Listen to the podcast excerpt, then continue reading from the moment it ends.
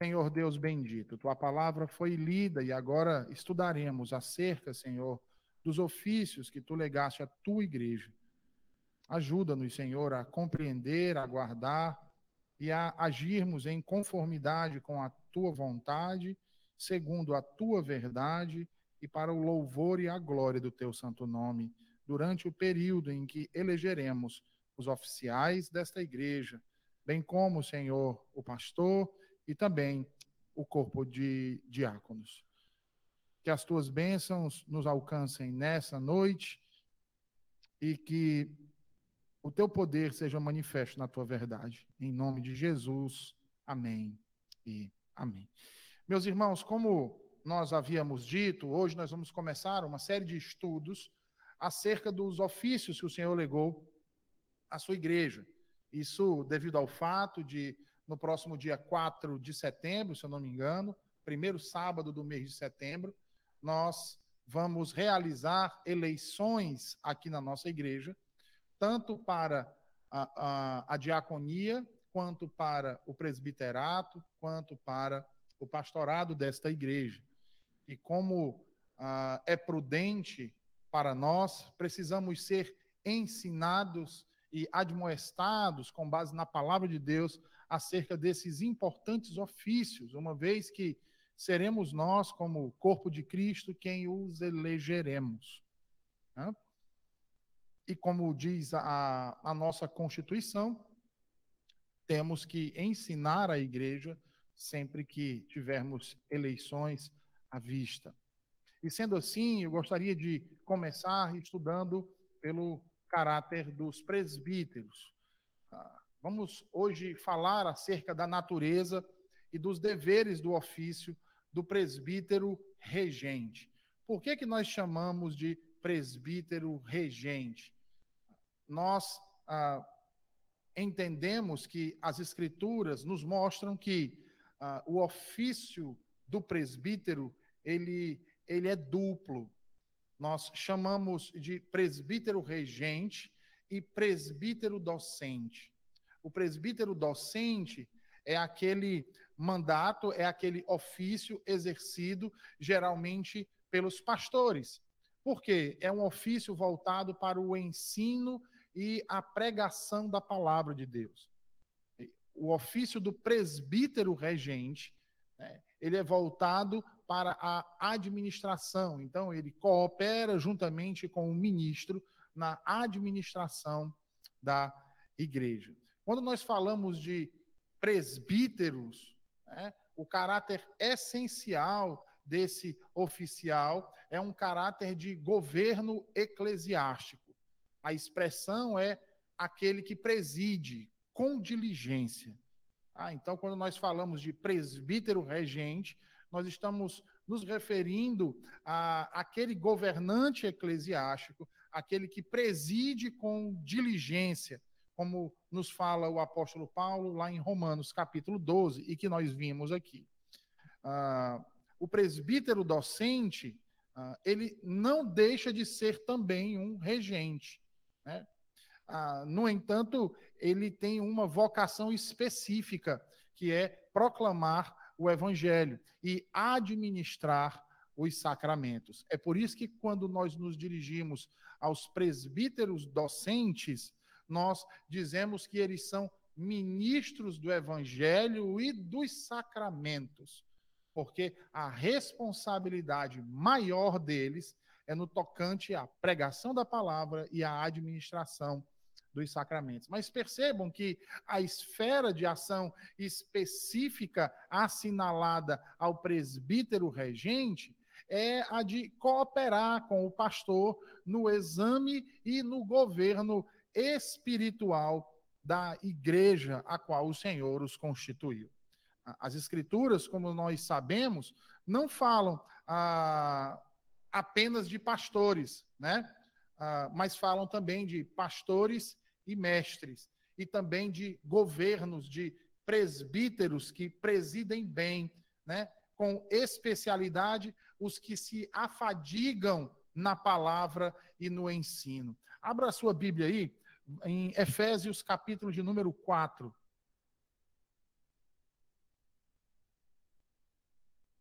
Efésios, capítulo de número 4. Veja aí o que diz o versículo 11.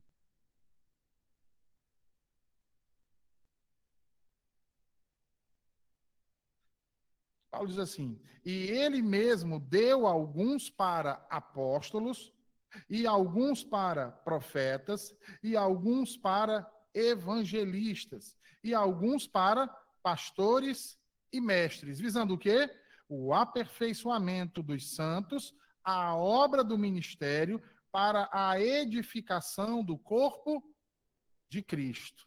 Agora, vamos voltar aí um pouco e vamos lá para 1 Coríntios, capítulo 12. 1 Coríntios, capítulo de número 12, veja aí o que diz o versículo 28.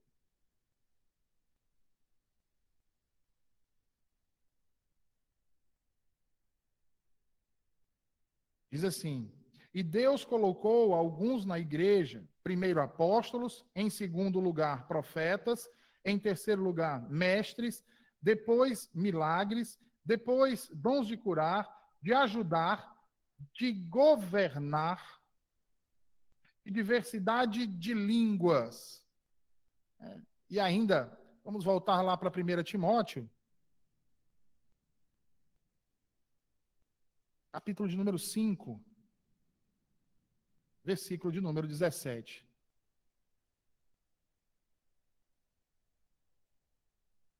Diz assim: veja aí, os presbíteros que governam sejam honrados com dupla honra, principalmente os que trabalham na palavra e na doutrina. Então, percebam que a própria Escritura faz essa diferença entre aqueles que governam, os presbíteros, entre aqueles que governam e aqueles que governam, pregam a palavra e administram os sacramentos.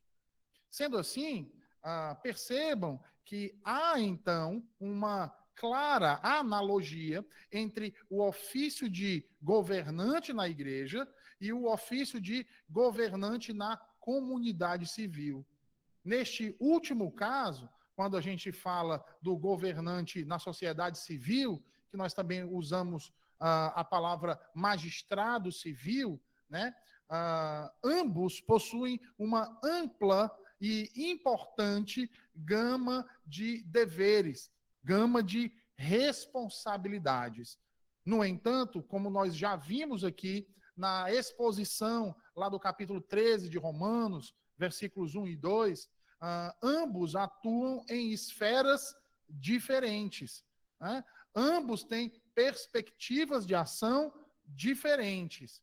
E uma não pode se sobrepor sobre a outra e nem interferir uma na outra, mas cada uma tem que ah, executar o ofício para o qual o Senhor vocacionou esses de acordo com as ferramentas e habilidades que foram dadas pelo próprio Deus. Os deveres do governante eclesiástico, eles são ah, semelhantes aos deveres do governante civil. Se o governante civil tem como dever garantir a ordem, prezar pela vida, e a eles foi dado o poder da espada para punir o mal, ah, na igreja, os oficiais eclesiásticos também foi dada a autoridade para eles, por Deus, ah, para administrar e conduzir, sendo entregue a eles as chaves do reino. Então, eles podem tanto admitir quanto demitir, ou a palavra mais usual, excomungar, porque a eles foi dado esse, essa autoridade. Né? Veja, os ministros ah, civis, eles não podem coibir, eles não podem castigar, né? eles não podem ah, agir de maneira contundente e dentro dessa esfera eclesiástica. não foi dado autoridade para eles nesse sentido. Entendem? Do mesmo jeito, aqueles que presidem a esfera eclesiástica também não podem intervir, não podem usar o, o direito da espada no lugar desses uh, governantes civis. É, quando aconteceu isso na história, nós tivemos graves e terríveis problemas. E, e não é isso o que nós queremos aqui. O que nós queremos aqui é deixar claro em que esfera esses governantes eclesiásticos devem e vão atuar. A esfera é exclusivamente eclesiástica. Eclesiástica. Então, tanto presbíteros regentes quanto presbíteros docentes têm na sua esfera de atuação a igreja de Cristo. Logo, nós temos que olhar para esses oficiais constituídos por Cristo e com a autoridade que não é prerrogativa pessoal deles, mas prerrogativa exclusiva do próprio Deus que a concede a estes. E aí eu volto a dizer, e os irmãos vão ouvir eu falar isso muitas vezes aqui, quer seja para bênção, quer seja para juízo. Nós não podemos olhar para o presbítero regente com um olhar como se esse fosse inferior ao presbítero docente. Muitas vezes nós cometemos esse erro.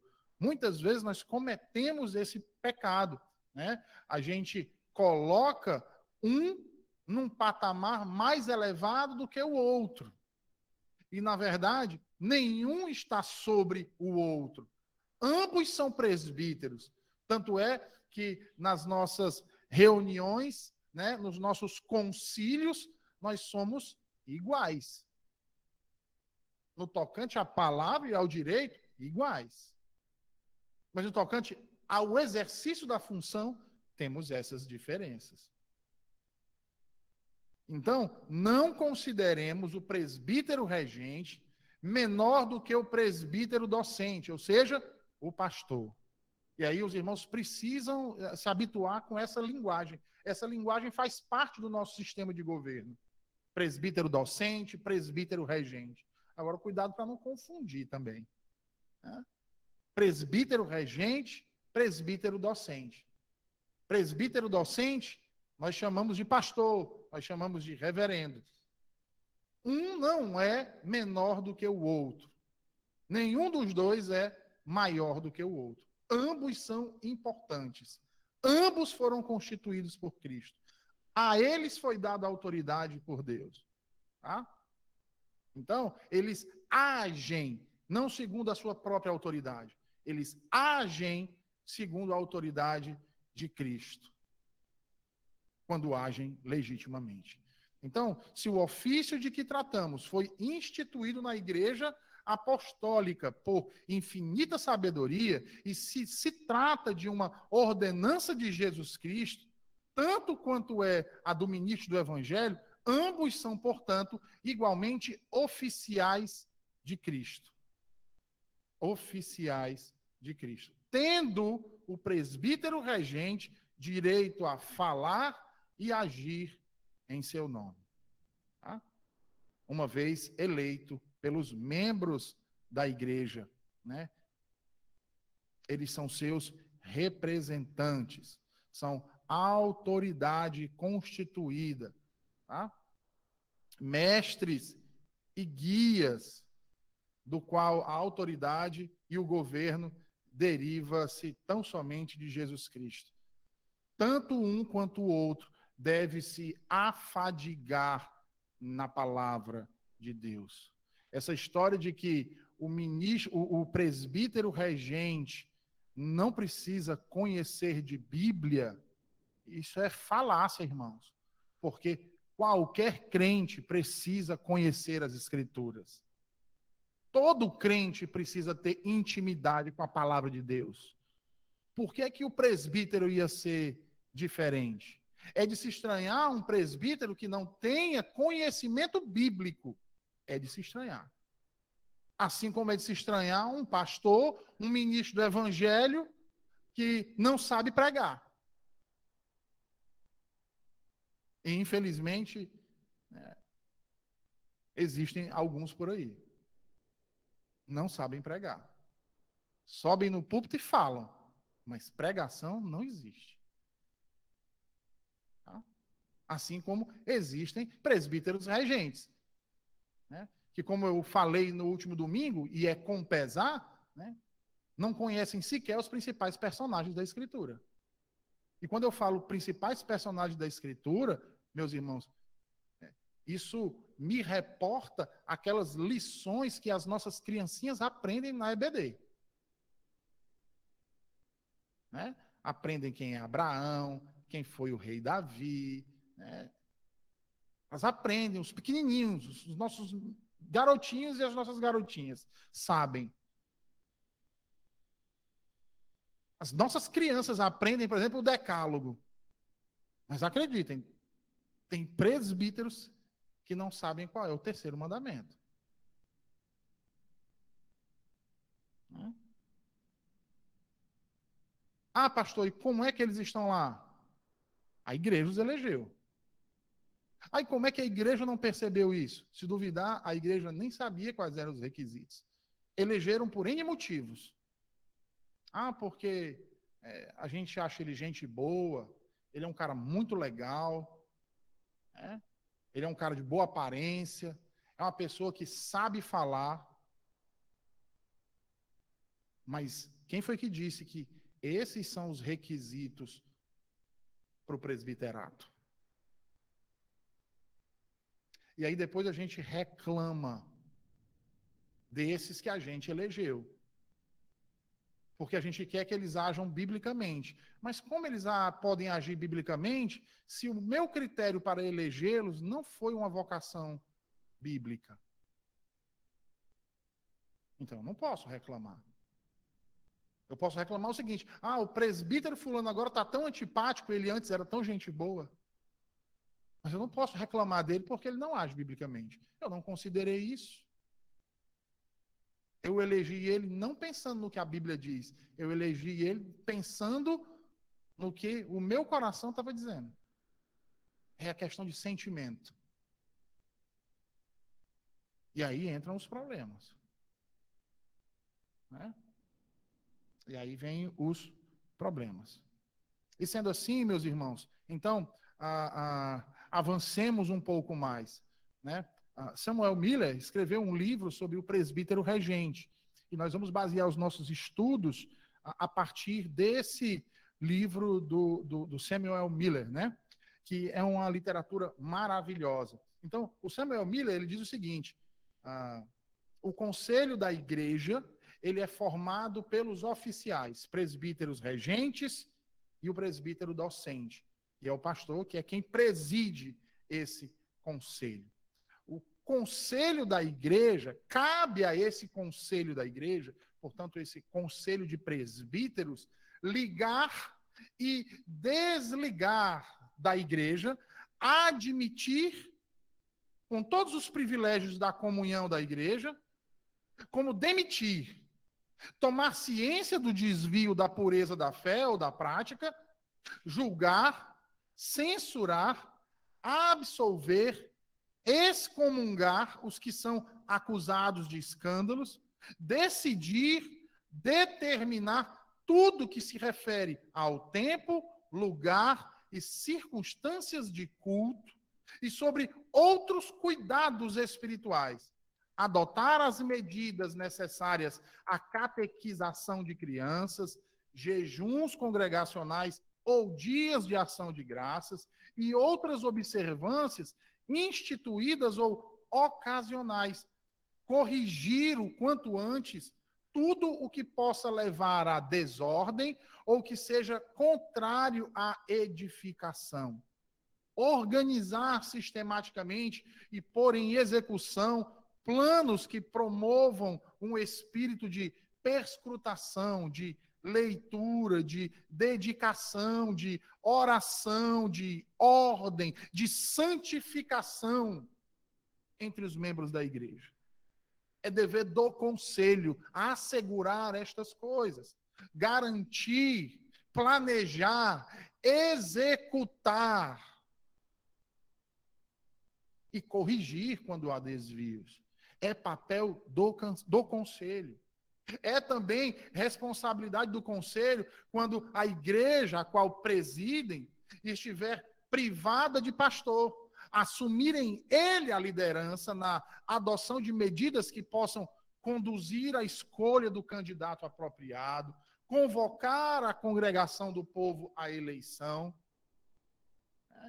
Quando eles decidirem isso ser o melhor. E essa igreja passou por um processo semelhante aqui quando o pastor que me antecedeu faleceu. Os presbíteros dessa igreja tomaram a frente e eles foram atrás. Eles foram pesquisar, eles foram convidar, eles foram selecionar o ministro que viria para cá. É papel do conselho agir assim, irmãos. Agir assim. No entanto, ah, apesar de, em casos ordinários, podermos né, considerar que o pastor da igreja, ou seja, que cabe ao pastor da igreja o direito de decidir sobre quem convidar a ocupar o seu púlpito, né, esteja é, é, ele presente ou ausente, né, em casos delicados ou difíceis, e especialmente quando ministros de outra denominação tensionam usar o púlpito, é prerrogativa do conselho da igreja considerar e decidir quanto à solicitação. Deixa eu explicar isso aqui melhor. Por exemplo, o pastor da igreja, ele é o presidente do conselho, correto? Isso não significa dizer que é ele quem manda. Ok? Ele preside o conselho. Quem manda? O conselho, o qual o pastor preside, junto com os demais presbíteros. Portanto, eu vou dar um exemplo, tá? Suponhamos que ah, o púlpito é responsabilidade de quem? Do pastor da igreja. Mas se o pastor da igreja, a igreja, nossa igreja é uma igreja reformada, e suponhamos que o pastor da igreja Convide um amigo de infância, que é, por exemplo, pastor adventista. Ok? É dever do conselho chegar e dizer, pastor, o senhor não pode convidar fulano para pregar, pastor. Mas por quê? O púlpito é responsabilidade minha. Sim, mas o senhor não governa sozinho a igreja. O senhor está chamando um líder de uma seita, um pastor de uma seita, está chamando um herege para pregar no púlpito da nossa igreja. Mas não admitimos isso. É dever do conselho. Entendem, irmãos? É dever do conselho zelar. Porque, irmãos, o pastor, ele não é membro da igreja que ele pastoreia. Vocês já sabem disso, né? O pastor ele é membro do presbitério. Os presbíteros são membros da igreja. Eleitos pela igreja. Olha a responsabilidade dos presbíteros. Então eles têm que zelar pela sã doutrina da igreja.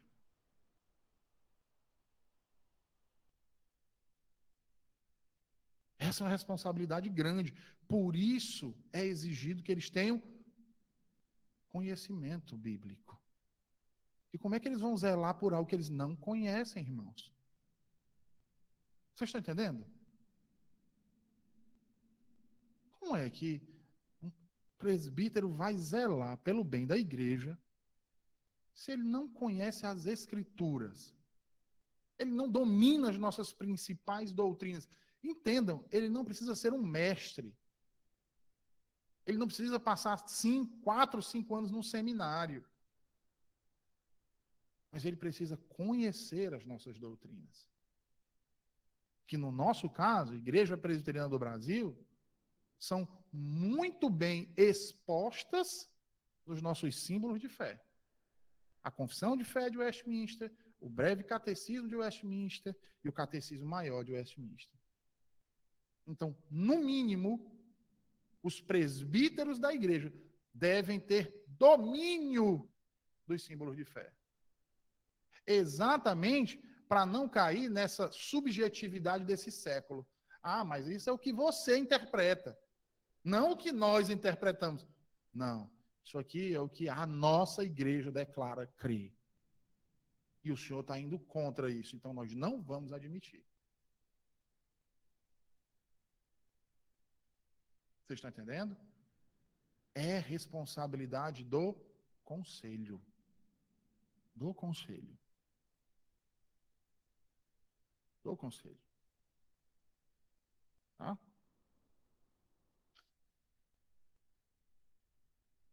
Do mesmo jeito, quando o conselho quer chamar um, um amigo, um ex-membro, mas que agora é abertamente membro de uma seita, é, é, é, é um pentecostal. E aí, porque é amigo, porque cresceu junto, não, vamos chamar ele para pregar. Hum, hum, hum.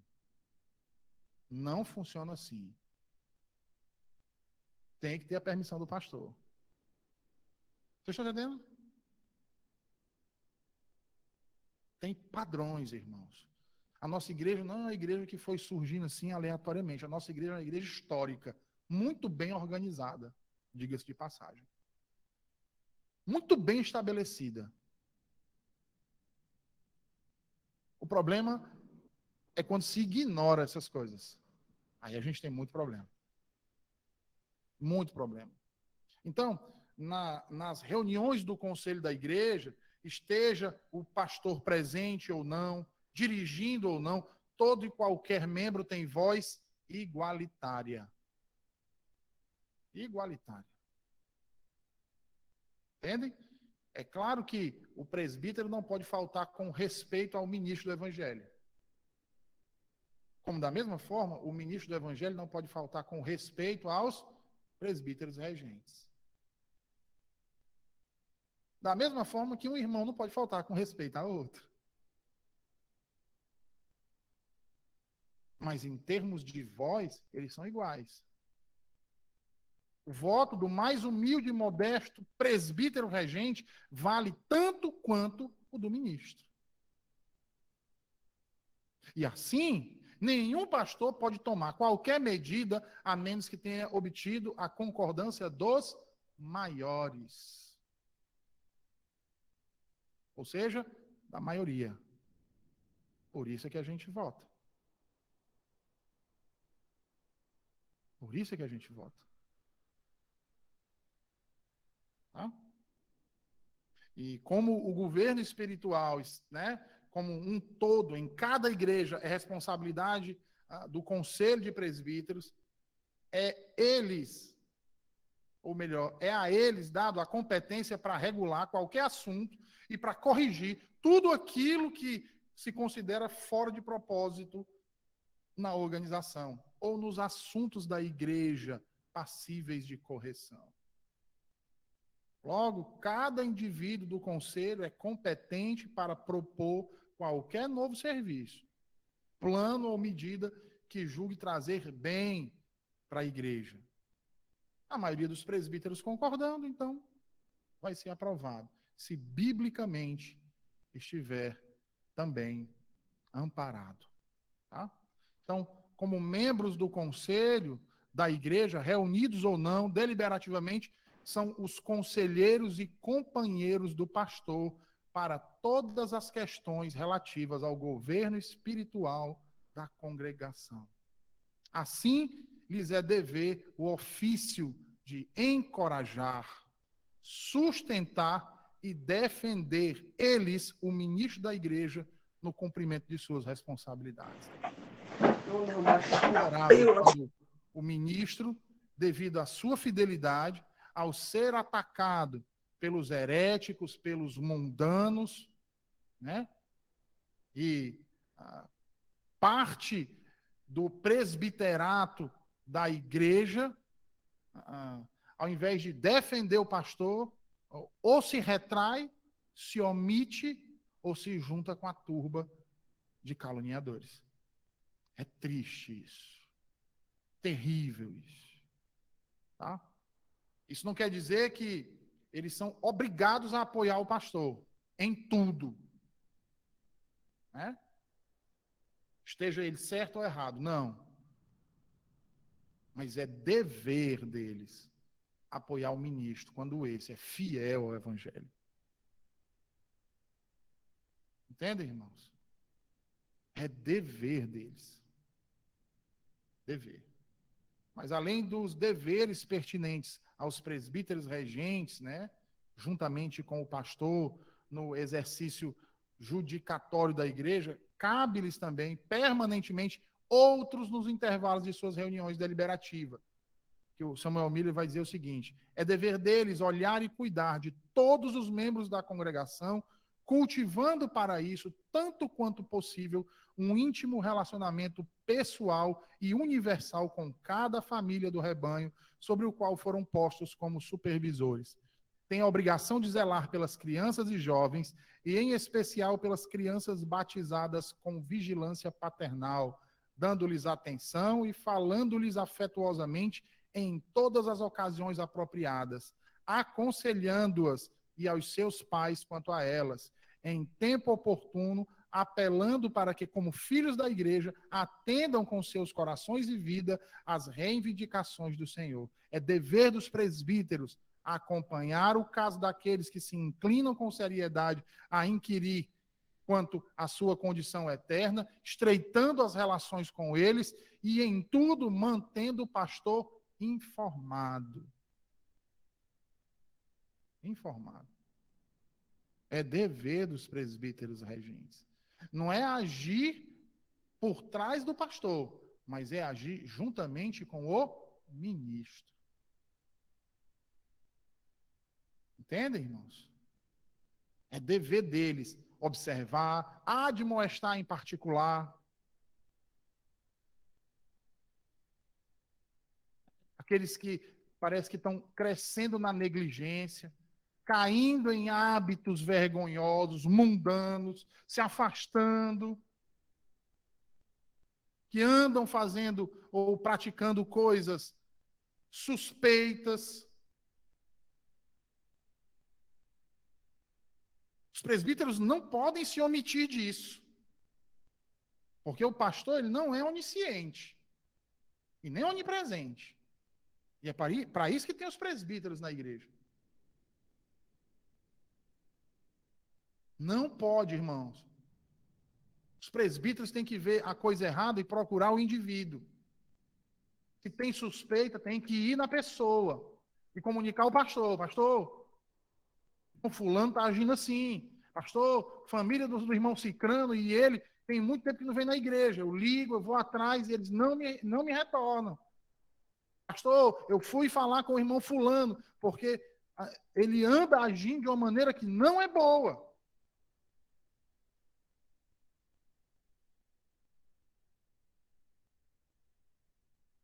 E não Vixe, rapaz, o irmão fulano está envolvido com o negócio errado. Eu não vou nem falar para não sobrar para mim. Não. O presbítero ele foi chamado é para intervir mesmo. Cristo deu autoridade para ele chegar lá e chamar esse irmão. Então, o que está acontecendo?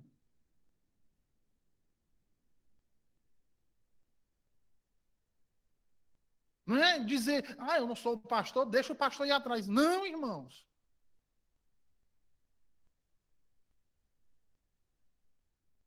O pastor foi falar com o irmão fulano, ele veio com quatro pedras para mim.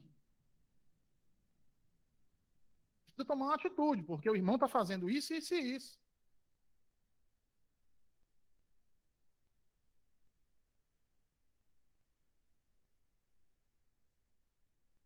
Trabalho em conjunto. É dever dos presbíteros visitar, orar com os enfermos ou pelos enfermos. Assim permitam as circunstâncias, claro. Não adianta eu querer visitar um irmão se o irmão não quer receber visita. Então não adianta. A gente conversa, a gente tenta. Quando vê na igreja, chama para conversar, para quebrar essa barreira. Eu também não posso forçar. Né? Um expediente é, eu vou chegar de surpresa na casa do irmão para ver se o irmão está agindo certo ou errado. Não, irmãos, nós não somos fiscais.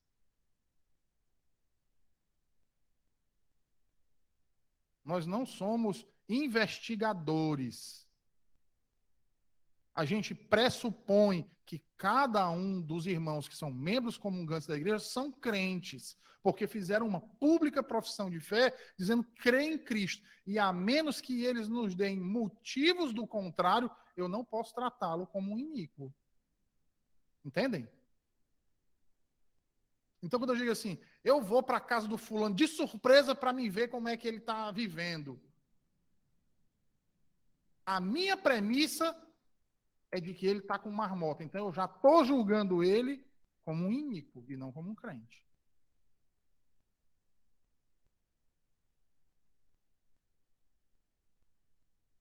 Então, é dever deles visitar e orar com o enfermo. O quanto as circunstâncias permitirem. Requisitar assistência pastoral àquele enfermo, àquele moribundo, quando for conveniente ou desejável.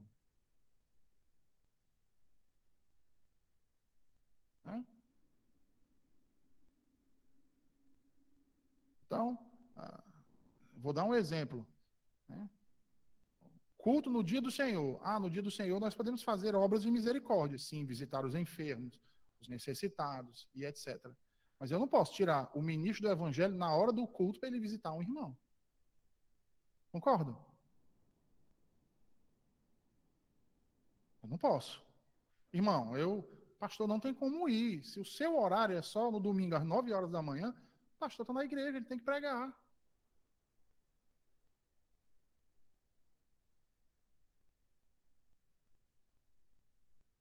Ah, não, então, sete horas da noite, irmão, sete horas da noite o pastor está pregando.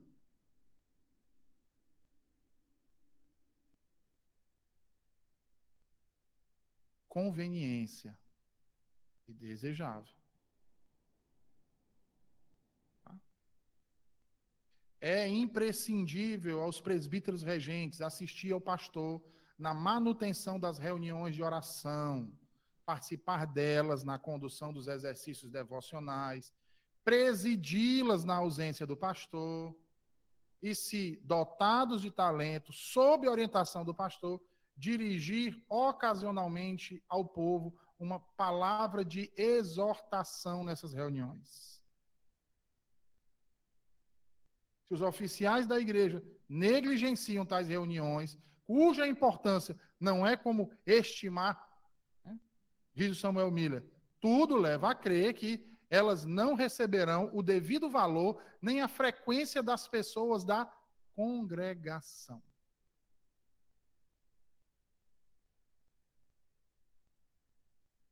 Daí a importância dos oficiais estarem nos trabalhos da igreja. A liderança da igreja tem que dar o primeiro exemplo. O que é que Paulo diz? Sejais meus imitadores, como eu sou de Cristo. Ele não está dizendo para imitar ele, ele está dizendo para fazerem como ele faz, imitarem a Cristo. Mas ele está dando o exemplo de imitador de Cristo. A liderança da igreja tem que dar o exemplo para o restante da igreja de serem imitadores de Cristo. Não é que o irmão vai ter que imitar o presbítero fulano ou o presbítero secrano, não. Hã? Também é dever dos presbíteros regentes visitar os membros das igrejas e seus familiares, com o pastor, se o pastor assim requerer. Ou sem ele, se não o exigir.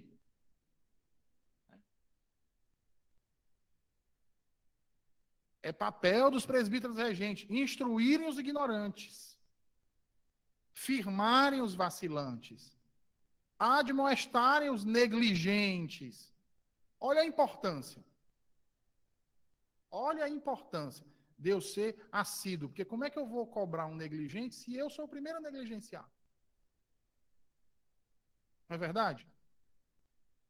Quer que eu dê um exemplo? Como é que eu vou cobrar você, meu irmão, de dizimar se eu sou o primeiro a não dizimar? Como é que eu vou cobrar você, minha irmã, para vir para as reuniões de oração se eu sou o primeiro a não vir? Como é que eu vou exigir de você que venha para as doutrinas se eu não ligo para a doutrina?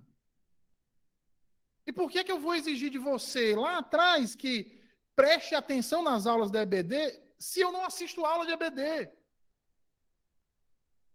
Como é que eu vou cobrar da igreja que seja assíduo no dia do Senhor se eu mesmo não sou assíduo?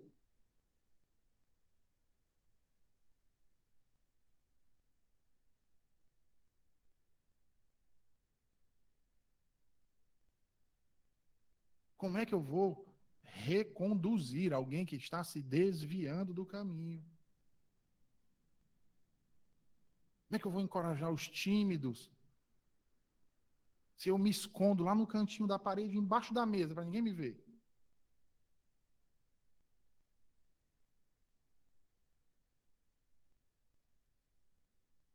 Cumprir com os compromissos. Ah, pastor, mas tem as exceções. Tem, claro. Tem presbíteros que trabalham e não tem como estar aqui. Aí é uma outra história. Porque ele tem que trabalhar para sustentar a casa dele. Tem, tem muitos irmãos que trabalham né, em fábrica. E aí tem os turnos, né? Tem irmãos que trabalham no turno noite e madrugada. Entra às sete horas da noite, sai às sete horas da manhã. E como é que ele vai estar aqui? Vocês estão entendendo? Não dá para exigir isso dele. Então, ele não vem, não é porque ele não queira. Não é por uma negligência, mas é por uma questão de necessidade.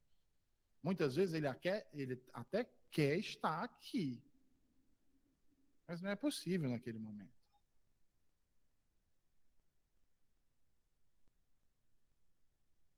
Cabe a eles também consultar né, ao pastor em prol dos interesses do rebanho, sobre a responsabilidade deles, ajudando na elaboração e execução dos planos que visem o bem-estar da igreja. Manter o pastor periodicamente informado disso, para que seja possível cumprir apropriadamente os vários e cruciais compromissos. Apresentar respeitosa e afetuosamente o seu conselho apoiá-lo moralmente, defender a sua reputação, reforçar suas justas advertências.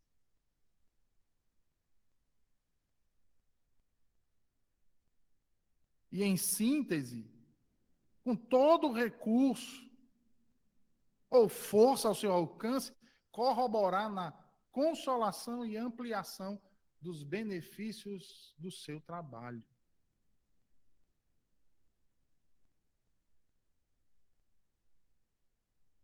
Apesar de não ser responsabilidade do conselho julgar o pastor quando esse incorre em delito, né, ainda assim, se os membros da igreja perceberem tal transgressão daquele ministro, não é apenas um privilégio deles, mas dever admoestar o pastor com respeito e amor, mas de forma fiel e, em particular, e, se necessário, levar o caso ao presbitério.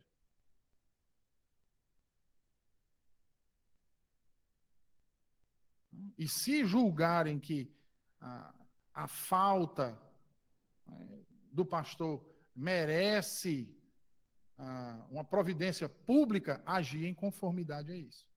Mas antes, apresenta ao presbitério. Porque não é o conselho quem julga o pastor, é o presbitério. Por que, que o conselho não julga o pastor da igreja? Mais uma vez, porque o pastor não é membro da igreja. Ele é membro do presbitério. Então, o conselho leva o caso ao presbitério. E exigem do presbitério uma solução para aquilo.